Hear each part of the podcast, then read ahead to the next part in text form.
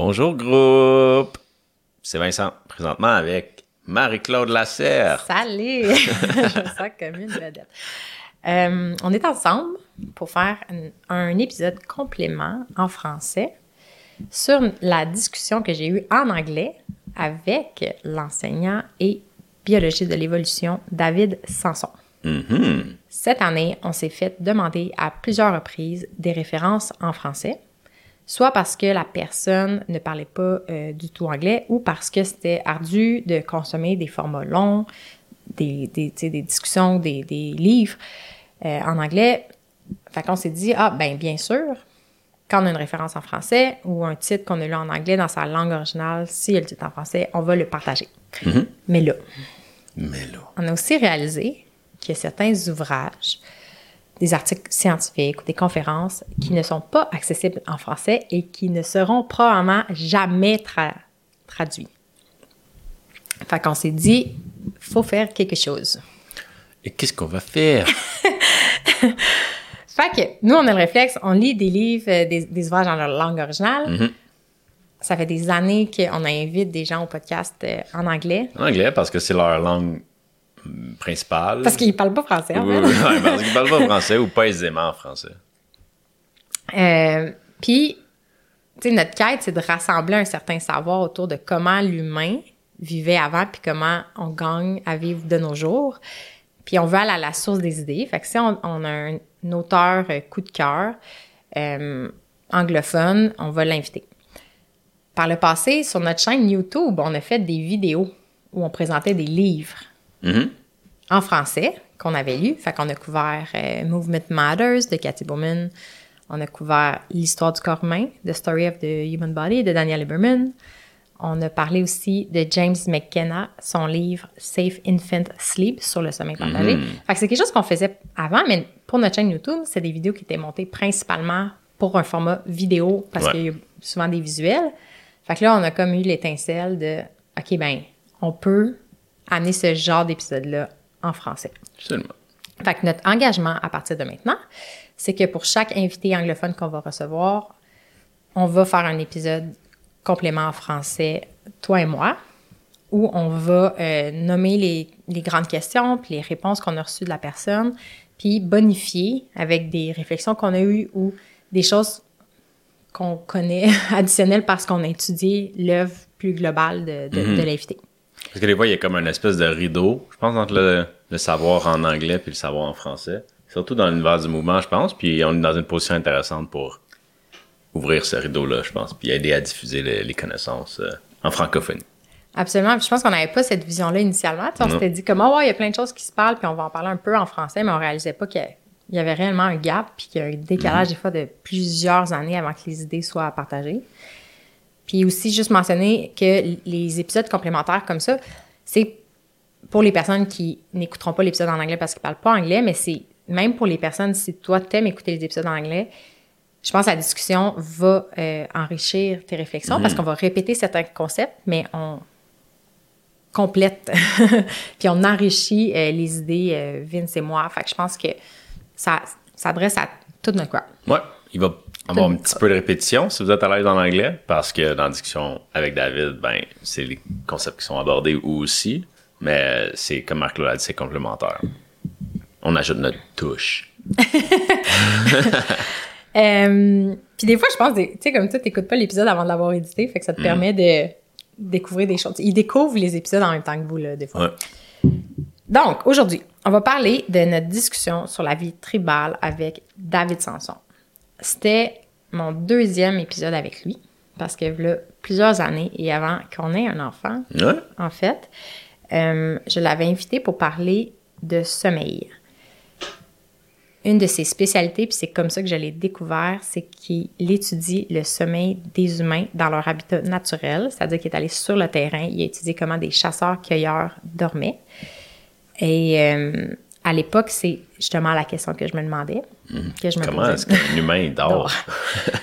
Euh, c'est à la fin de le- la première discussion avec lui qu'il me dit Hey, by the way, euh, j'ai un livre qui s'en vient. En passant, j'essaie de traduire en français. J'ai- je parle en anglais. de en passant, j'ai un livre qui s'en vient sur la vie tribale, sur la tribu.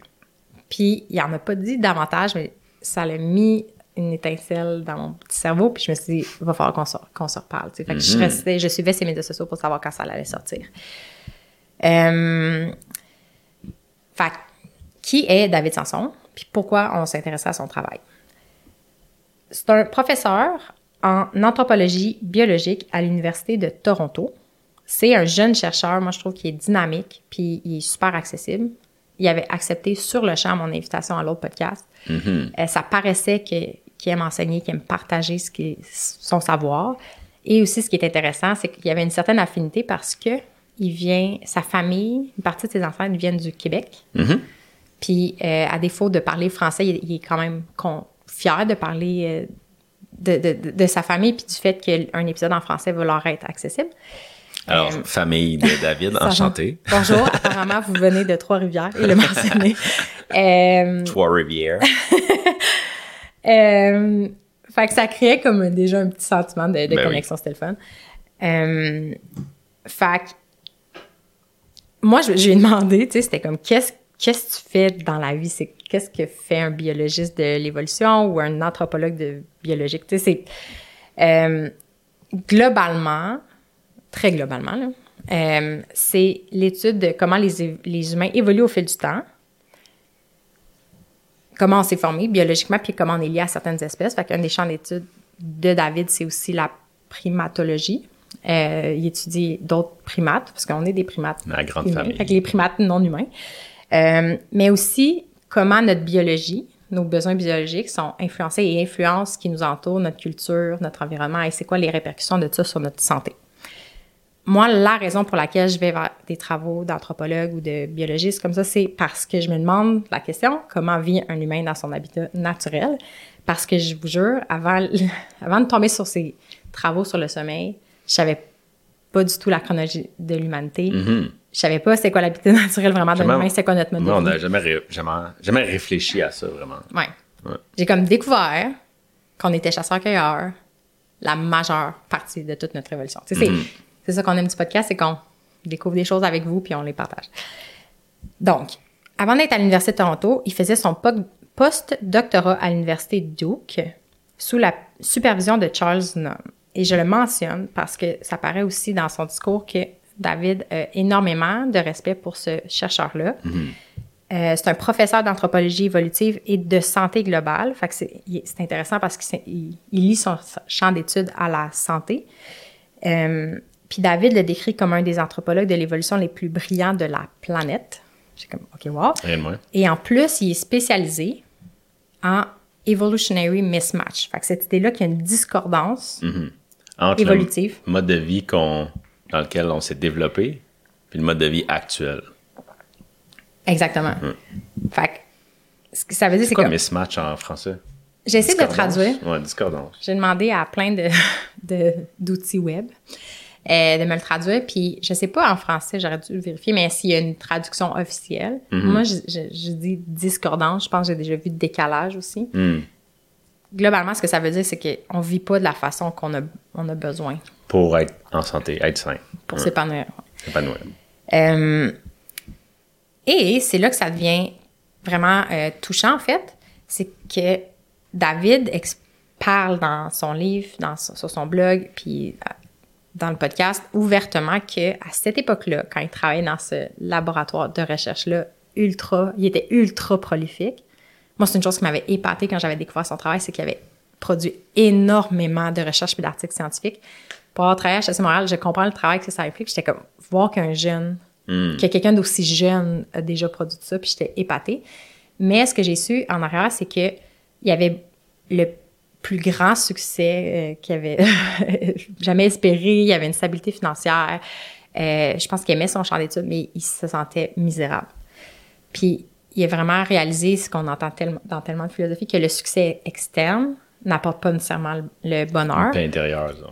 Puis que, euh, je pense que c'est en 2015 qu'il dit que pas un il juge qu'il n'y a pas un tempérament dépressif, mais qui était sur le bord euh, d'une dépression. Puis que si lui-même avait fait un, son- un sondage sur sa santé sociale à l'époque, que sa situation était absolument terrible et alarmante. Euh, je pense qu'il associait une partie de sa dépression par un sentiment de solitude ou d'éloignement par rapport aux personnes qu'il aimait. Puis, euh, lui-même, il s'est demandé, OK, mais c'est quoi mes valeurs, c'est qui les personnes que j'aime? Puis, il, sentait qu'il y, a- y a un changement qui était nécessaire dans sa vie. Puis, en- ce qui est encore plus fascinant, c'est que lui-même, son champ d'études, était conscient de l'importance de la, tribu- de la communauté pour, pour bien vivre. Euh, il était conscient que euh, l'isolement social mène à des problématiques de santé sévères. Aux États-Unis, il en- il en parle dans son livre, puis c'est cité abondamment, mais le chirurgien général euh, Vivek Murthy a déclaré que l'is- l'isolement social, c'était une épidémie. Puis lui était, ça le touchait tellement l'ampleur de la problématique, les conséquences, que jeune, il hésitait lui-même, il avait de la misère à imaginer avoir une famille. Il hésitait à avoir des enfants parce qu'il s'est dit, je peux pas le mettre au monde dans cet isolement-là. C'est quoi l'impact que ça va avoir sur mon enfant et sur ma partenaire? Même au-delà de lui-même, il pensait aux gens autour de lui. Fait que la discussion, c'est. Et, et le livre, en fait, qui est écrit, qui est finalement sorti, euh, ce livre-là, Notre futur tribal, je sais pas si c'est le nom qui, qui serait traduit en français. Euh, ce que j'apprécie vraiment beaucoup de ce livre-là, c'est que c'est un, un ouvrage avant tout scientifique, mais on en apprend un peu sur sa vie, fait des liens avec sa vie personnelle, puis on sent que c'est une quête personnelle, puis c'est ça que j'aime des fois des auteurs qui me touchent le plus. C'est quand leur travail professionnel est lié à quelque chose qui leur tient profondément à cœur. Puis ce qui est intéressant, c'est que lui-même, de par ses recherches puis ses efforts, sa vie s'est transformée. Fait qu'on va jaser un peu de... Il incarne bien, il est quand même bien chaussé comme Oui. cordonnier. Oui, oui, oui, absolument. Parce que je trouve dans le domaine de la santé, des fois, il y a des cordonniers mal chaussés. Tu sais, ils parlent de santé, ils nous disent de bouger, ils nous disent de bien manger, puis ils n'ont pas l'air heureux ou ils n'ont pas l'air bien. Puis c'est vrai, il est un- je trouve, je juge qu'il est un, un cordonnier bien, bien chaussé, puis que du moins, il fait des efforts délibérés dans, pour créer la vie qu'il veut avoir.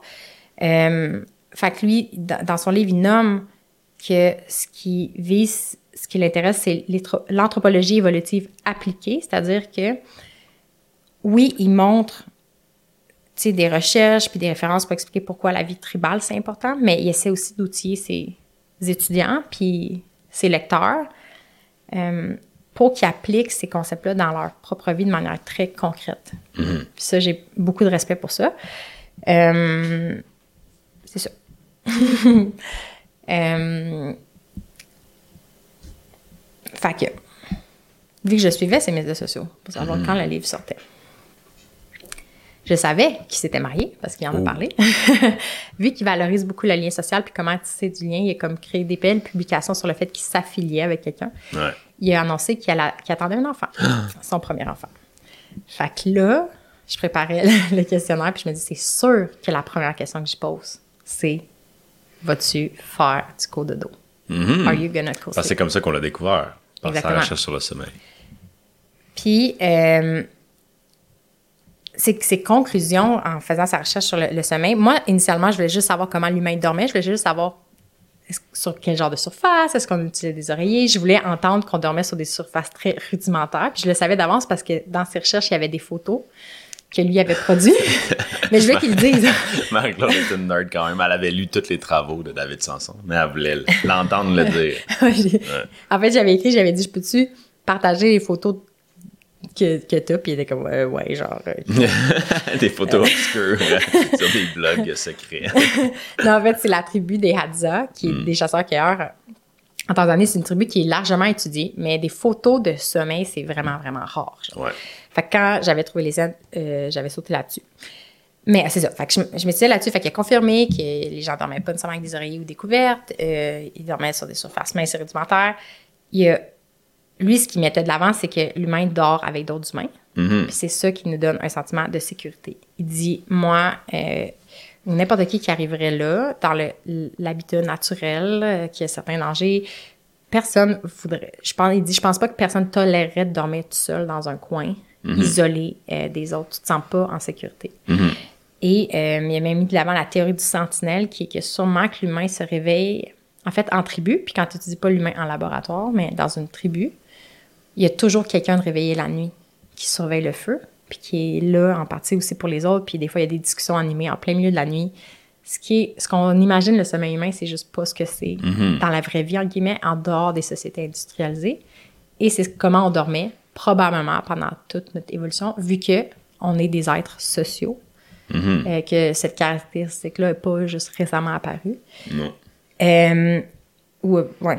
Fait que, fait que là, je me disais, je m'attendais à ce que sa réponse ce soit Sachant tout cela, oui, je vais dormir avec mon enfant. Et sa réponse était on va tout faire pour Pour faciliter, faciliter cette ça, pour que ça ouais. fonctionne. Parce qu'en étant conscient que c'est difficile de, de l'appliquer à la moderne. Oui, exactement. Euh, puis il disait justement que quand il posait la question aux mères dans ces tribus-là, est-ce que vous, vous faites du cododo? Il dit, il nous regardait comme si j'étais, il, a- il a vraiment dit freaking crazy, genre. Il comprenait pas la question, il était comme, ben, c'est sûr, il n'y a pas d'autre option. Il n'y a pas d'autre option que de dormir avec son bébé. Puis il demande, il a posé la question parce qu'il y a une perception dans notre société actuelle que le cododo c'est dangereux. Puis il dit quand tu leur poses la, la question, considères-tu que le cododo c'est dangereux? Il dit là, ils pensent qu'on a complètement perdu l'esprit. Tu sais, ils sont comme ben non, c'est l'inverse en fait. Tu sais, ça garde l'enfant en sécurité vu qu'on allait, ça le garde nourri, ça le garde su- supporté, ça lui donne un soutien émotionnel. Euh, en fait, il verrait que tu es une mère négligente de pas le faire. Genre, Ouais. c'est- Euh, Puis David, il dit qu'il base aussi une partie de sa décision sur les recherches qu'il appelle ses collègues à l'Université de Notre-Dame. Je suis pas mal sûre qu'il fait référence à James McKenna. Je pourrais lui demander pour confirmer, mais je sais qu'il est à cette université-là, puis c'est un anthropologue qui est comme... Ça fait des décennies qu'il étudie le sommeil humain, puis qui est en faveur du sommeil partagé. Puis David ajoute que euh, c'est le sommeil partagé aussi associé à une réduction de la mort subite du nourrisson. Fait que pour tout ça, visiblement, ça lui semble valable. Et il rajoute, surprise, surprise, qu'il prépare un prochain livre, en fait, sur le sommeil social, la socialité du sommeil des humains. Fait que j'ai fait, OK, on s'en parle dans deux, trois ans, je sais pas. Euh, fait que les recherches continuent. Et moi, ce qui m'a épaté, puis une question qu'on se demande, c'est, OK, si les anthropologues, les biologistes de l'évolution comme lui, ont ce savoir-là, puis ils croient au point où ils transforment leur propre vie puis ils l'appliquent, applique dans leur vie. qu'est-ce qui fait qu'il y a un décalage aussi énorme avec les recommandations publiques ou la perception populaire? Ça, c'est une chose. Il y a plusieurs raisons pour tous ces niveaux-là, la- les recommandations publiques puis la- les discussions euh, mainstream. Mais là, je n'ai pas pu m'empêcher de spontanément lui demander au podcast, est-ce un- comment ça, il y a un gap? Est-ce que tu sens qu'il y a un gap entre ton domaine d'études puis la médecine actuelle? Euh, il a dit que ça progresse. Il y a un, euh, un expert spécifique qui a mis sur la table l'idée de la médecine évolu- évolutive, évolutionnée, je ne sais pas comment il faut le prononcer, mais euh, c'est Randolph Nessie. Puis, puis je pense que son livre, là, il est sorti dans les années 90. Des fois, c'est un peu déprimant quand tu regardes, ça fait 30 ans que quelqu'un en parle. que- Ouais. Mais en tout cas, David Sarton n'était pas comme. Euh, était, semblait pas attristé ou inquiet. Il dit juste ça progresse, mais oui, on dirait qu'il y a un gap. Euh, c'est juste le fait que dans le discours populaire, le cododo, c'est vu comme avant-garde. Il disait ça, sais, ça l'air- c'est avant-gardiste, mais c'est comme. On fait ça pendant des millions d'années. Euh, puis là, ce qui est intéressant, c'est que là, il me demande en retour, comme, ben toi, t'as-tu fait du cododo, puis comment ça s'est passé? Puis j'ai été full honnête. J'ai dit, euh, ouf, on l'a fait, puis on aurait, il y avait aucune chance qu'on fasse autrement, mais on a trouvé ça plus difficile qu'on s'attendait. Puis là, il m'a dit quelque chose de vraiment beau. Il a dit, tu vois, il dit, c'est pas parce que c'est naturel que c'est facile, mais ça vaut la peine. It's worth it. Puis il dit, j'espère que ça va être ça que les gens vont retenir de la discussion d'aujourd'hui. Que c'est pas nécessairement facile de faire ça de nos jours, mais c'est du, il appelle ça, il a dit human work. Genre, c'est un travail humain euh, qui fait du sens. Euh, c'est ça, puis ça vaut la peine. Fait encore, chapeau pour ce genre de réponse. Moi, ça m'inspire tellement. là. Euh, fait qu'après ça, on embarquait dans des questions qui me tenaient à cœur. C'est juste parler de l'évolution humaine, puis de ce, cette discordance-là qu'il y a entre avant et aujourd'hui. Lui, la chrono- chronologie humaine, il explique. En fait, c'est pas juste la chronologie humaine, mais en fait, comment, euh, vu que son livre, c'est sur l'aspect social, en fait, c'était quoi les structures humaines au fil de notre évolution, en fait. Mm-hmm. Puis, lui, il dit que pour l'expliquer, son illustration préférée, il appelle ça le human movie, fait que le film humain mm. sur l'humain, de l'humain. Puis il dit, imagine un film de 100 minutes si on juge que notre l'espèce Homo a vé- vécu en campement, il estime, je pense que ce qu'il mentionne, c'est comme autour de 2 millions d'années. Un campement, c'est un regroupement de 25 à 30 adultes. Moi, je pensais que c'était initialement un campement, c'est 25 à 30, pe- 20 à 30 personnes, Humain. ou 15 à 30 personnes. Mais lui, il avait l'air de dire adulte, puis il est comme en périphérie euh, des enfants. Euh, il dit, ben, le, le, le camp, en fait, le camp, c'est l'unité sociale de base de l'humain. C'est le plus petit groupe d'humains dans lequel on vit qui est sain pour, qui est sain pour nous. Mhm. C'est comme le strict minimum. Exactement. Il dit ce n'est pas la famille nucléaire. L'idée que la famille nucléaire, c'est le plus- la plus petite unité sociale, c'est une invention. Genre, c'est une invention. C'est je pense, il cite le, ça a été créé au niveau, euh, quand les, les, soldats, les soldats revenaient de la guerre. Je m'en rappelle même plus de quelle guerre, mais qu'ils ne savaient plus quoi faire avec eux, puis où les loger. Fait qu'ils ont créé les banlieues. Ils ont inventé les banlieues comme un- une façon d'accueillir une masse d'hommes qui devaient se localiser. Un parking à ça l'a famille. influencé les structures sociales par après. Euh, mais en tout cas, euh, c'est ça. Il dit le, la plus petite unité sociale, c'est le camp, depuis 2 millions d'années. Il dit si c'était à l'échelle d'un film de 100 minutes, c'est ce qu'on a vécu pendant 99,9 minutes. tu sais, c'est comme. Moi, j'ai aimé comment il dit. Il dit notre, notre film, le film de l'humain, serait vraiment plate à regarder dans le sens où pendant longtemps, il, Il y se a passe beaucoup de pas grand-chose. Ouais. Ben, il se passerait plein d'affaires, Ouais. mais ce serait Mais- la même chose sans La-. Ouais, pendant longtemps. c'est Sûrement une façon de le, le spice it up, là, tu sais. Mais euh, il dit c'est vraiment dans la dernière minute et les dernières secondes, il dit que là, le film devient un film de science-fiction. C'est juste avec l'invention de l'écriture, ça fait qu'on a réussi à communiquer des idées à des plus grands groupes de personnes, puis à rallier des peuples plus grands, puis même à créer des nations. Euh, mais l'idée qu'on vit en méga tribu, en méga groupe humain, on le vit en ce moment, mais ça correspond pas à ce qu'on a besoin. Puis s'allier à une identité nationale compte pas notre besoin d'interaction au quotidien. T'sais, on a besoin de vivre ensemble. Ces humains-là, on les connaissait intimement. Euh, on faisait tout euh, pour, pour... Pardon, Vince avait un petit cheveu. Euh, on faisait tout ensemble. On naissait ensemble, puis on mourait en- ensemble. Puis je pense que c'est un niveau de proximité puis de connaissance les uns les autres tellement grande qu'on a... C'est même difficile à imaginer. Genre, ça. Il n'y a aucun repère là-dedans. On n'a aucun rapport là-dedans. Euh, puis dans son livre, on n'en a pas parlé pendant le podcast, mais je vais le mentionner vite vite, puis vous allez, on, on en a reparlé à plusieurs reprises, mais après le camp, c'est que les camps se regroupent en bandes euh, de 150 personnes à peu près, puis les bandes se regroupent en tribus d'environ 1500 personnes. Puis c'est toutes ces structures sociales-là qui sont universelles, en fait. C'est qu'on va les... Tous les peuples du monde, on va observer ce type de structure sociale-là. Et c'est ce qui permet à notre espèce de survivre. De, ben, pas juste de survivre, de s'épanouir. Euh, ce qui est intéressant aussi, c'est qu'il parle du fait, puis c'est ça son livre, c'est que Our Tribal Future, le futur de l'humanité, c'est de revenir à notre instinct tribal.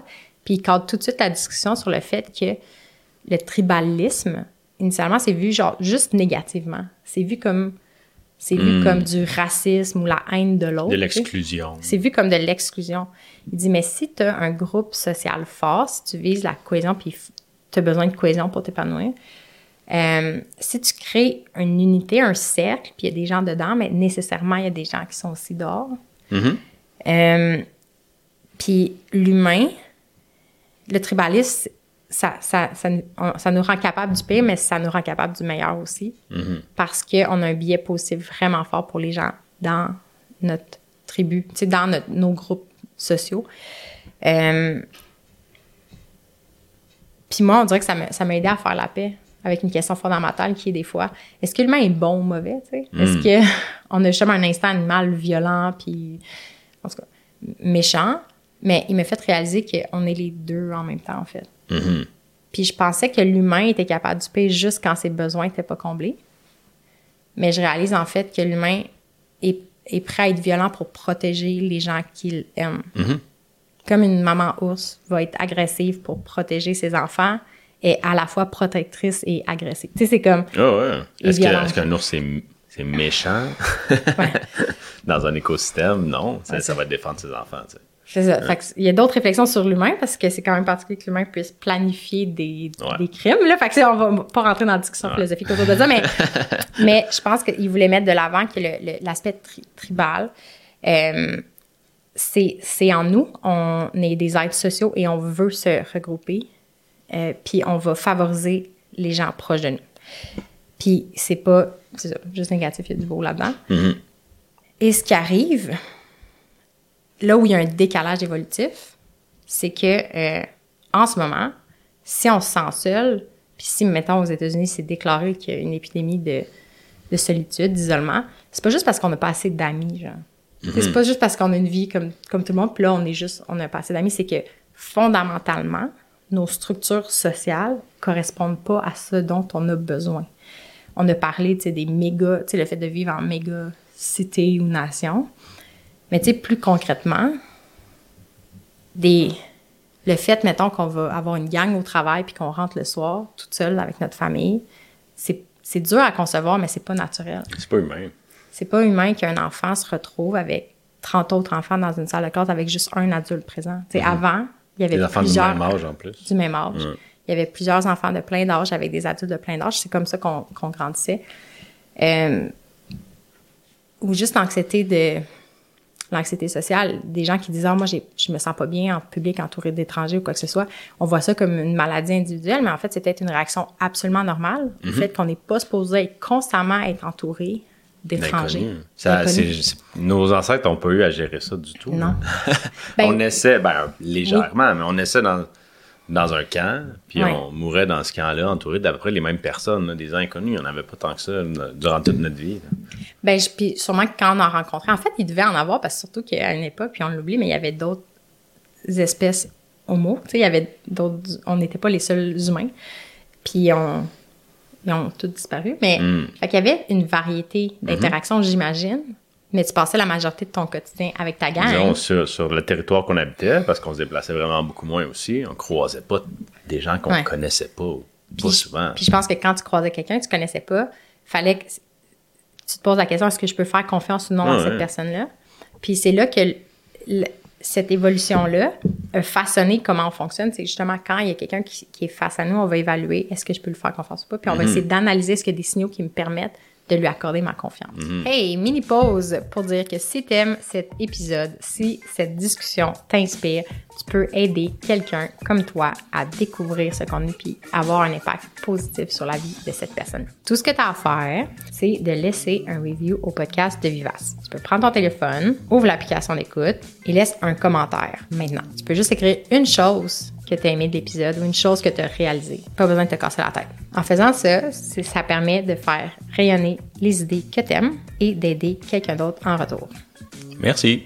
Fait que c'est ça. Notre évolution a a laissé des traces. Puis, ce qui est intéressant, c'est que c'est justement ça. Il explique qu'une. Moi, je voyais le mismatch comme, OK, on vit plus dans l'habitat qu'on est supposé vivre. Mais ce qui apporte de plus, autant dans son livre que dans la discu- discussion de podcast, c'est un exemple pour dire, euh, c'est pas juste que ça concorde plus, c'est qu'on a des, des traits qui, dans notre habitat naturel, sont, jouent en notre faveur, sont à notre avantage. Et si on n'est plus dans cet habitat-là, ça joue en notre défaveur. L'exemple qu'il qui va donner, euh, c'est, mettons, les tortues de mer. Vous avez peut-être déjà entendu ça, mais les tortues de mer, euh, les petits bébés qui éclatent sur le bord de la plage puis qui doivent aller dans l'eau, vont utiliser la lumière, je pense, de la lune pour s'orienter. Puis quand euh, les, euh, les villages sur le bord des plages euh, s'urbanisent ou qu'il y a des gros hôtels puis qu'il y a des lumières artificielles, les tortues sont désorientées et ne peuvent plus aller à la mer. Puis ils vont se ramasser à juste errer sans direction, puis à mourir ou à se faire manger plus facilement par des prédateurs ou à ju- juste jamais se rendre à la mer. Fait que, tu sais, c'est intéressant de dire qu'est-ce qui fait que pour l'humain, on a des traits qui jouent en notre faveur, puis qui finalement jouent en notre désavantage. C'est souvent donné l'exemple en alimentation, de dire on est programmé pour que s'il y a de la bouffe devant nous puis qu'elle est hautement nutritive ou calorique, qu'on veuille la manger. Mm-hmm. Puis c'est pour ça que. Puis on a un, avantage à ne bouger moins possible. Puis c'est pour ça que. Mm-hmm. C'est ce qui arrive en ce moment dans l'habitat où il y a plein de bouffe, on mange tout le temps, puis on n'a plus besoin de rien faire. On diminue nos ouais. Euh, ce que David Sanson m'a fait réaliser dans le podcast, saisissant, on dirait que je ne le réalisais pas de cette façon-là, c'est si une espèce vit une situation de décalage évolutif, c'est souvent la première étape vers l'extinction. Mm-hmm. Euh, puis concrètement, à l'échelle individuelle, ou pour comme l'individu, l'animal, c'est un mismatch va amener de la souffrance. Tu peux pas, tu peux pas être en santé. Tu es dans un état plus de survie. Mm-hmm. Puis je pense que c'est ça la problématique avec l'aspect social, c'est qu'on pense que les structures sociales en, ce moment, ce qui est normal, c'est ce qui est naturel. Puis on voit pas la problématique. On voit pas qu'on vit pas ce qu'on devrait vivre. Mm-hmm. Puis il y a des souffrances, il y a des mal-être, il y a des situations relationnelles compliquées qui, qui existent parce qu'on est en mismatch. Mm-hmm. On n'est pas supposé vivre ça dans la perpétuelle. Parce qu'on n'a jamais vu d'autre chose, on ne sait pas d'où ça vient, ces affaires-là. Ça a l'air d'émerger de nulle part. Puis on va blâmer euh, la chimie de notre cerveau, des Mhm. affaires comme ça. Mais ultimement, si on recule un peu, ben, on voit rapidement qu'il manque des, qu'il y a des gros trous, en fait, dans notre mode de vie. là. Absolument. Puis dans le livre, il va citer, euh, il va nommer autant euh, les conséquences négatives de l'isolement que le positif d'être connecté. Fait que, tu sais, dans le négatif, qu'est-ce que l'isolement amène? Bien, il va citer, la hausse en ce moment des dépressions, des maladies de désespoir, d'anxiété. Euh, lui, vu qu'il est dans un travail universitaire, je pense que ça le touche particulièrement, mais il, il- il cite que en ce moment, il y a une étude qui aurait ident- identifié que 10% des euh, étudiants qui ont sérieusement considéré le suicide dans la dernière an- année. Hmm. Puis il dit que c'était une hausse par rapport aux études précédentes. Tu sais, c'est pas, euh, c'est pas normal. Faut reconnaître que c'est absolument pas normal. Puis Mhm. lui, il en revient à la conclusion que l'isolement, c'est mortel. Ben, l'isolement, c'est une forme de torture. Ouais. C'est probablement la forme de torture la plus efficace là, dans les, les prisons, dans les centres. Ouais. Des fois, ils mettent des gens en isolement, puis c'est pas pour rien, parce que ça casse les gens. tu sais. Ouais. Fait que de penser qu'en ce moment, il y a une épidémie d'isolement dans notre culture, puis que parallèlement, c'est un outil de torture très efficace, tu sais, ça fait réfléchir. là. Ah, sur l'impact sur nous. tu sais. Ben oui. Euh, il dit que la, la solitude prédit une augmentation de la morbidité généralisée. Fait que la morbidité, c'est la vie avec des, des maladies.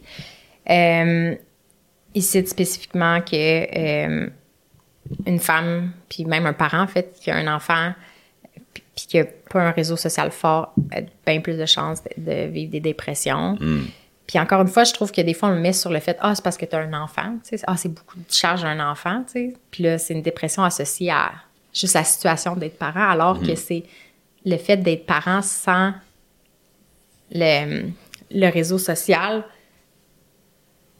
réellement naturel dont on a besoin. Hmm. C'est pas la faute de l'enfant. Non, tu sais, de dire, ah, ça perturbe la vie d'un enfant. Non, c'est parce que ça met en lumière un mode de vie qui est, qui est pas humain. qui est complètement brisé. Mais encore une fois, quand on a cette vision-là qu'on est supposé être une famille nucléaire, comme deux parents avec un, un ou quelques enfants dans une maison, puis que c'est ça la norme, puis si on est malade, on, va chercher la réponse ailleurs, tu sais. Mm-hmm. Alors que la réponse, c'est que on essaie de chercher qu'est-ce qui cloche, mais en fait, ce qui cloche, c'est qu'il n'y a pas d'humain. Ce qui cloche, c'est l'absence de d'autres personnes, mais c'est tough à identifier quand c'est juste ça qu'on a connu. Ah ouais. Euh, puis, euh, il cite la Social Baseline Theory. Hey, je m'excuse, je n'ai pas pensé la traduire. Je sais pas comme. Social baseline. Theory. La De- théorie de baseline. Ouais. De James Cancon. En tout cas, je m'excuse euh, si je m'en sac le nom, mais il dit que euh, il y a un niveau minimum de, de connexion sociale dont on a besoin, puis si on est en dessous de ça, on dé- notre système dépense plus d'énergie euh, que nécessaire. Fait que ça aussi, c'est, réalisé euh, dans la discussion de podcast avec lui. Puis ça m'a frappé, là. Il est comme dans... Puis il, a sacré, puis on a laissé son sac en anglais. Je pense qu'il dit comme si t'es tout seul dans la nature, you're fucking dead. Tu sais, comme t'es mort, là. Tu peux pas survivre tout seul. Puis T'es mort en petit pépère, on va dire ça comme ça, en québécois. Euh, comme toi, t'es- tu meurs ou ta lignée s'éteint parce que, euh, tu sais, même il dit, il y a des histoires de survivalisme où des familles vont aller euh, vivre seules dans la nature, mais à l'échelle de l'humanité, c'est comme, il n'y a pas de suite à ça. Tu as besoin de plusieurs autres familles pour partager un pot génétique sain pour que la- l'espèce reste en vie. Fait que, tu sais, si t'es tout seul, t'as plus de chances de juste toi périr, mais aussi toute ta lignée, c'est fini. Sais. fini, tu sais. Puis notre espèce, c'est fini. tu sais. Fait que, C'est que l'autosuffisance d'une famille, c'est impossible en fait. D'un humain, c'est encore plus impossible, mais même d'une famille nucléaire, c'est. Ouais. Tu peux pas être autosuffisant. Ou tu peux l'être à court terme, mais c'est comme tu dis, ta lignée s'arrête. là. Il y a pas. Ça finit là. Puis quand je lui ai nommé que moi j'avais senti cette détresse psychologique-là comme maman, il- ça m'était en fait du bien. Il a dit Cette anxiété-là, Marc-Claude, est normale. C'est ton corps qui réagit à une situation anormale. Ta réaction de ne pas te sentir bien quand il manque des gens, c'est c'est normal. Euh, puis il dit c'est une réaction qui dit qu'il y a probablement quelque chose que tu dois changer en ce moment. Tu sais, c'est- c'est juste d'amener, ça, ça veut juste amener une réaction pour que quelque chose se transforme dans ta vie. Euh, puis c'est là que je lui ai demandé, comme, toi, les- tes recherches, ça a été quoi l'impact sur ta propre vie? C'est là qu'il m'a confié que pendant dix ans, il pensait, tu sais, l'idée d'avoir des enfants, il, il voulait que sa configuration sociale change. Euh, puis finalement, c'est en écoutant le documentaire Happy de Rocco Bellic. Moi, je ne l'ai pas vu, mais je l'ai pris en note. C'est un documentaire sur le bonheur. Puis il se rappelle spécifiquement d'une scène de d'un espace de cohabitation au Danemark. Je pense que souvent les pays scandinaves sont nommés comme Hum, des exemples de. des exemples par rapport au bonheur, mais aussi dans euh, l'aspect d'amener des ramener des éco-communautés. Puis la scène qu'il avait marquée, c'était qu'il il avait vu des, adolescentes qui passaient à la caméra, je pense qu'il parlait un peu, puis il, dit, il était épaté à quel point il avait l'air confiante, puis bien dans leur corps, puis heureuse. Alors que de nos jours, il imaginait juste comme une ado, peut-être du même âge, tout seul dans sa chambre sur son Instagram, en, en train de vivre l'anxiété, puis tu sais, avoir des pensées suicidaires. Tu sais, c'est comme le contraste de c'est quoi être un humain quand tes besoins sont répondus versus de nos jours. Lui semblait tellement grand. Il dit un jour, si j'ai une fille, je veux que ma fille soit comme ça. Sais, Je veux qu'elle puisse vivre ça. Puis il était comme, OK, je vais faire quelque chose. Tu sais, je vais, je vais, je vais changer les choses. Puis c'est à partir de ce moment-là qu'il a fait des efforts pour activement se, créer son propre camp. Puis c'est là que l'aspect anthropologie évolutive appliquée embarque. C'est qu'il a créé un blog, puis dans son livre, il en parle. Lui, il appelle ça du camp crafting. Fait qu'il dit, la pression, c'est pas de créer ta propre éco-communauté, c'est pas de créer ta propre tribu, tu sais, parce que c'est une organisation, des organisations sociales plus complexes, mais à ton échelle individuelle, tu peux créer ton propre camp. Fait que lui, c'est comme, de base, lui, ce qu'il a recréé avec ses, parmi- de ses meilleurs amis, c'est juste qu'ils ont vécu sous le même toit. Je pense que nécessairement, il était trois familles, euh, à Toronto. Puis, euh, éventuellement, je pense qu'une des familles a acheté la maison d'à côté, fait que leur, leur espace s'est un peu agrandi. Puis, euh, il dit, tu sais, c'est une première étape qu'ils ont faite ensemble. Puis, il garde la vision à long terme d'avoir ce qu'il appelle une legacy land, fait qu'une terre à offrir en héritage, une terre d'héritage que peut-être là, justement, tu sais, il y a peut-être plus de monde puis plus d'installations, mais lui, c'était ça son focus initialement, c'est comme, j'ai des meilleurs amis, on se regroupe, puis je pense qu'il il- il parle que c'est dans le temps du COVID, alors que tout le monde a tellement souffert d'isolement, que lui, ils, ils ont comme placé les morceaux, puis je pense qu'ils ont vécu cette période-là ensemble, puis il- lui, euh, son niveau d'épanouissement était absolument supérieur à ce qu'il connaissait quand il était euh, Hum. à- aux États-Unis, quand il travaillait aux États-Unis. Fait que, tu sais, ce qui met de l'avant sur les, les bienfaits de vivre connecté aux autres, c'est que ben, ça améliore ta santé, ça améliore tes relations amoureuses, euh, ça améliore la- le développement de, de l'enfant, euh, ça amène un partage de ressources vraiment important. Il, dit- il, il nomme que lui, il venait d'une famille de classe moyenne ou un peu basse, mais pas riche, puis que le fait de s'être allié avec d'autres familles, il a pu vivre à Toronto, puis avoir une maison avec un peu de terrain que ça aurait été inaccessible Ah. pour lui. Uh-huh.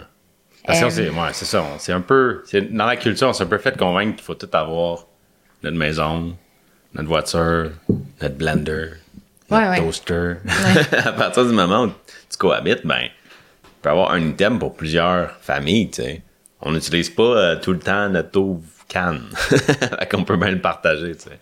Ben, faudrait que je pousse les recherches, mais j'a- j'avais entendu dire, puis ça fait tellement de sens que je me disais, j'ai-tu besoin de lire des études pour me le prouver, mais que l'individualisme était prôné, l'idée d'avoir chacun sa maison, puis chacun ses bébelles, parce que ça fait rouler l'économie. Ben, au lieu d'avoir Ben oui, si j'étais banquier et que j'aimerais ça que tout le monde ait un- une hypothèque, une hypothèque à puis payer, un tu char, puis que là, t'es lié à ta job, puis Puis ouais. Ouais, exact.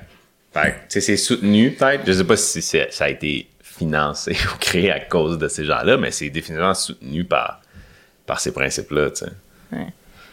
Puis, euh,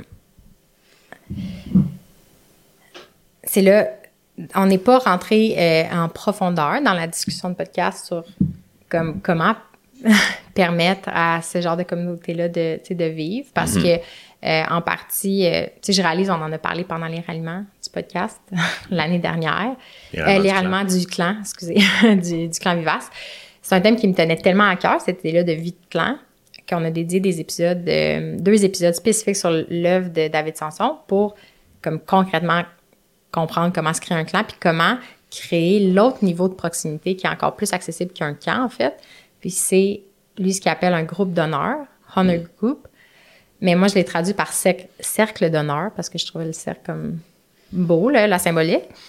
Puis, euh, ce qui nous fait réaliser, c'est que, OK, oui, comme un campement, c'est l'unité de base, mais on a le pouvoir d'agir sur notre vie dès maintenant sur des relations de, de, de, de grande qualité. Puis, il fait un éloge à l'amitié. Puis, il explique que on a des capacités sociales limitées. On n'est pas supposé avoir comme on- 500 relations profondes, tu sais. Mhm. Il dit 3 à 4, c'est suffisant, puis c'est sain. Fait qu'il partage un sondage que, pour évaluer ta situation sociale. Puis si t'es comme, t'as zéro ou un ami, c'est inquiétant. Mhm.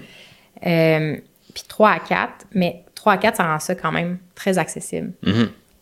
Puis lui, il explique dans le podcast, ils appellent des fois des gens, t'es t'es confident. Puis il donne des exemples de questions à se poser pour dire, est-ce que tu as ce type de relation-là, de personne-là dans ta vie?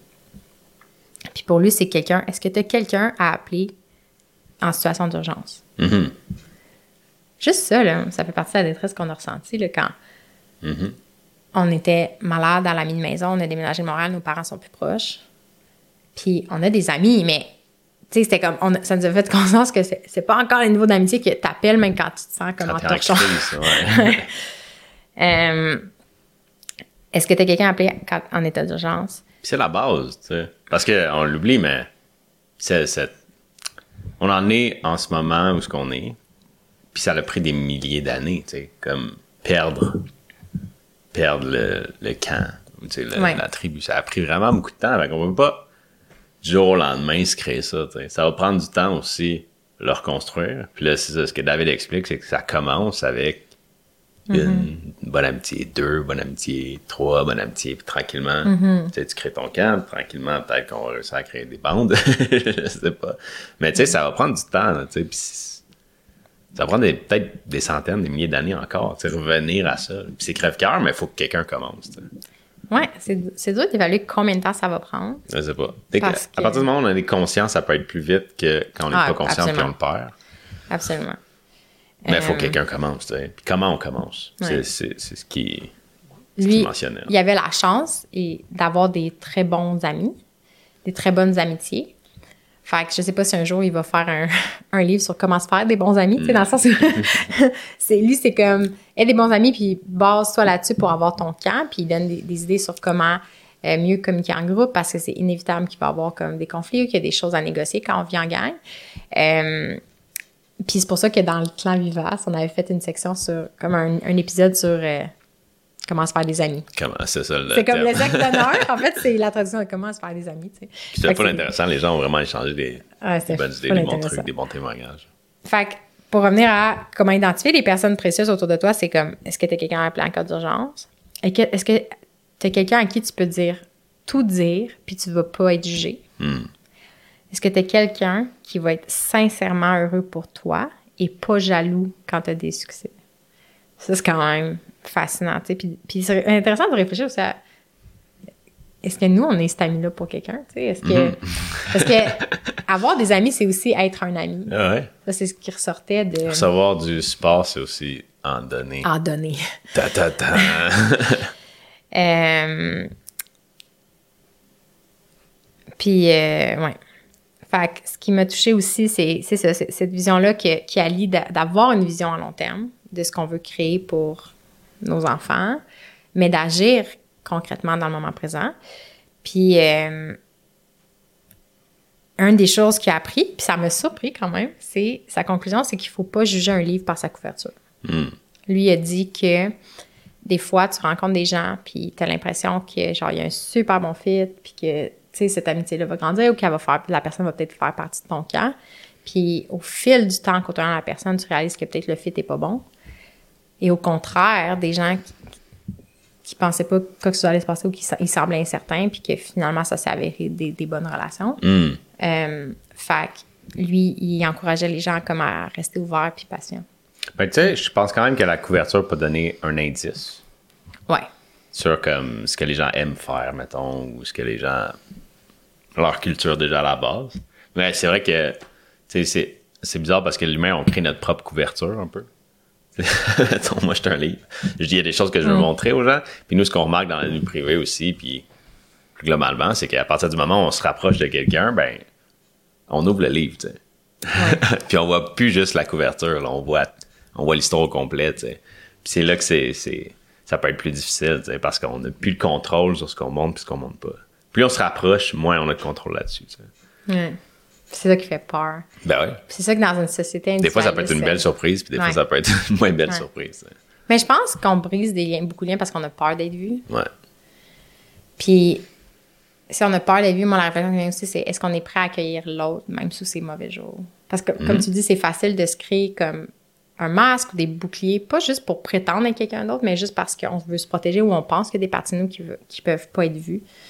Mais j'en viens à croire sincèrement que si on a un mal-être profond sur qui on est, c'est pas un problème individuel, c'est pas un problème d'amour propre, c'est parce que on est dans une situation où on doit constamment se prouver aux autres, puis on est constamment sur le point de perdre des liens sociaux. Notre- la volatilité des réseaux sociaux en ce moment est, est trop grande, puis je pense que c'est pour ça qu'on en devient insécure, puis qu'on n'a plus notre place dans le monde, puis qu'on manque de confiance en nous, c'est qu'on a l'impression qu'on doit, qu'on est en quête de connexion puis d'amour, puis c'est, ça nous rend vulnérables parce qu'on n'est pas supposé vivre ça, tu sais. Non, on est supposé de vivre, de, de naître dans un clan. Tu sais, l'histoire, mettons que moi, je nais dans, dans un clan, ben, les gens me connaissent depuis que je suis né. là. Et je peux- Il n'y a rien que je cache. là. Il y a pas... Ben, Ils t'ont vu tout nu, Ils ont tout vu, ils connaissent mon dehors. histoire, ils ont vu mes bons coups, mes mauvais coups. Fait que, tu sais, comme, t'es bien plus toi, tu sais, parce que, justement, tu te crées pas une couverture euh, pour essayer d'avoir Mm. l'amour des gens. Ouais. Puis de dire, faut que je montre ça. Si je montre ces affaires-là, les gens me montrent pas, fait que je vais les cacher. Mais je vais montrer ces affaires-là, puis je vais beurrer peut-être un petit peu pour être sûr d'être validé, puis d'être accepté, puis de bilingue, Mm.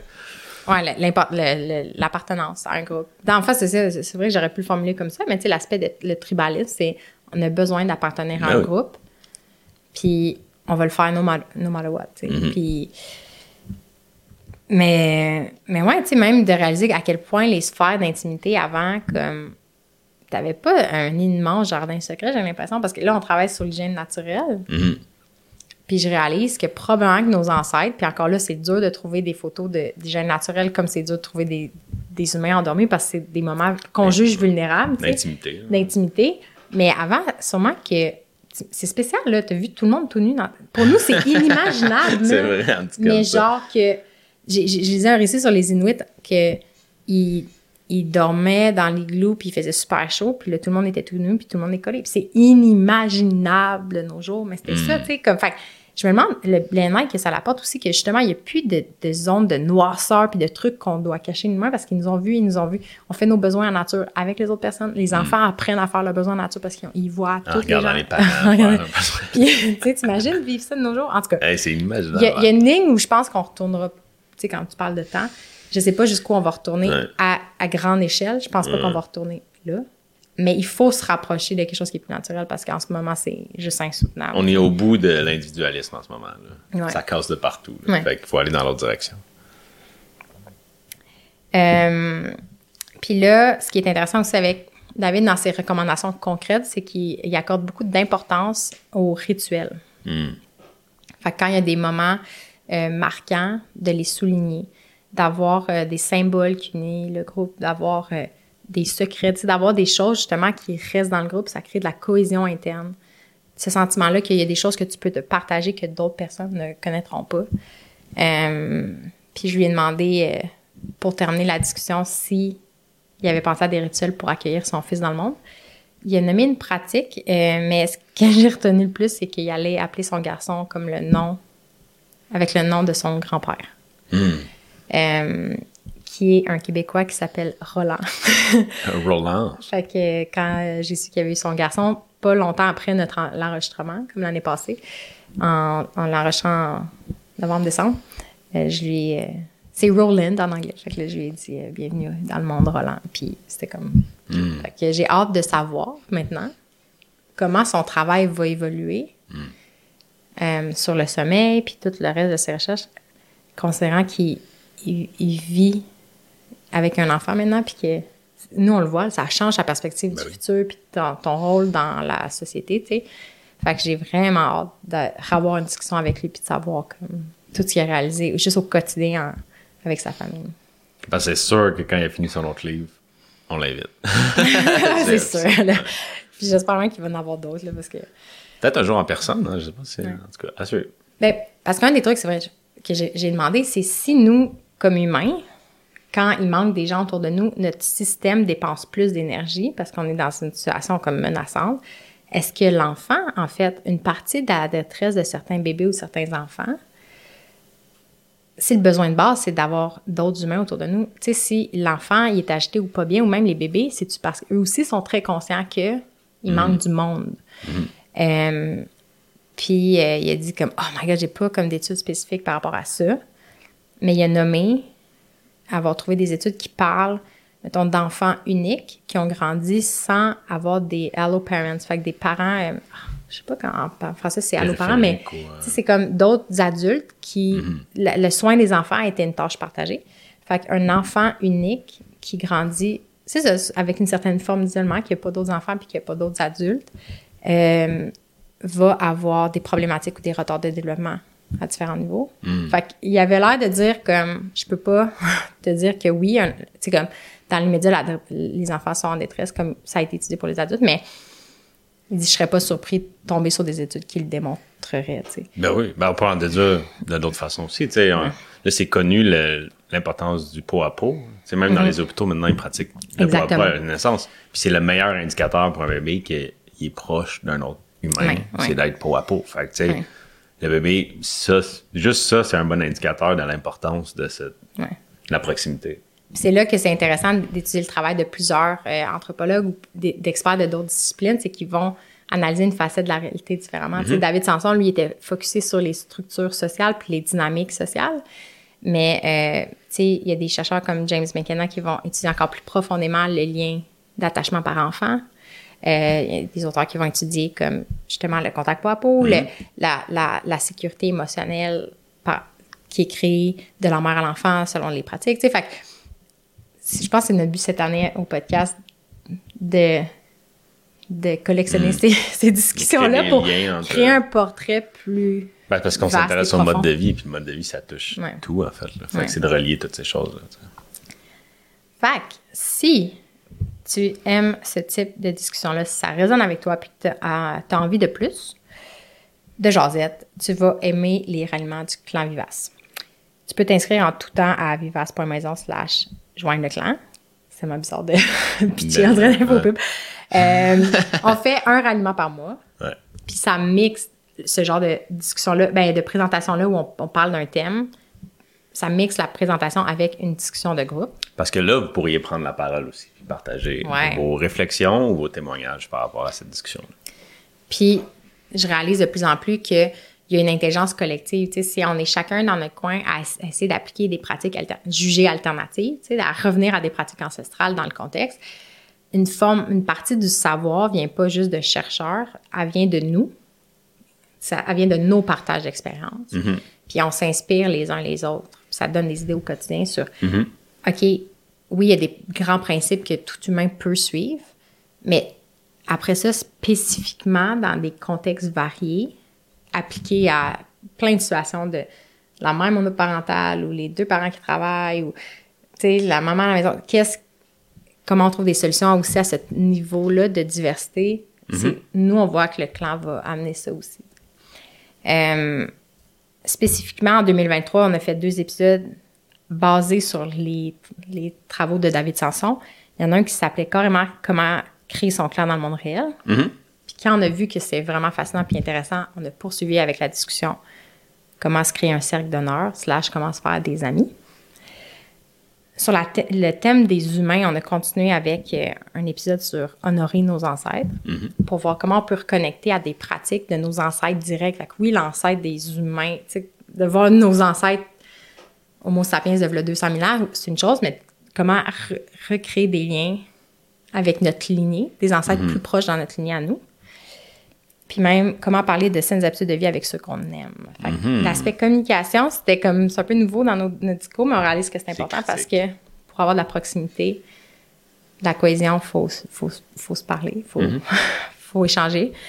Euh, Puis là, la rediffusion de ces discussions-là est accessible maintenant ouais. au monde du club. Fait que les ralliements sont en direct, mais les enregistrements sont euh, en accès illimité euh, aux membres. Fait que, joins le clan pour un accès illimité aux enregistrements à vivace.maison slash joindre le clan. Ou si vous êtes sur votre téléphone en ce moment, vous pouvez m'envoyer un petit message euh, sur Instagram, vivace.maison. vous pouvez écrire clan, puis je vais vous aider pour la suite. Bonne idée. Sur ce, à bientôt. Bye bye.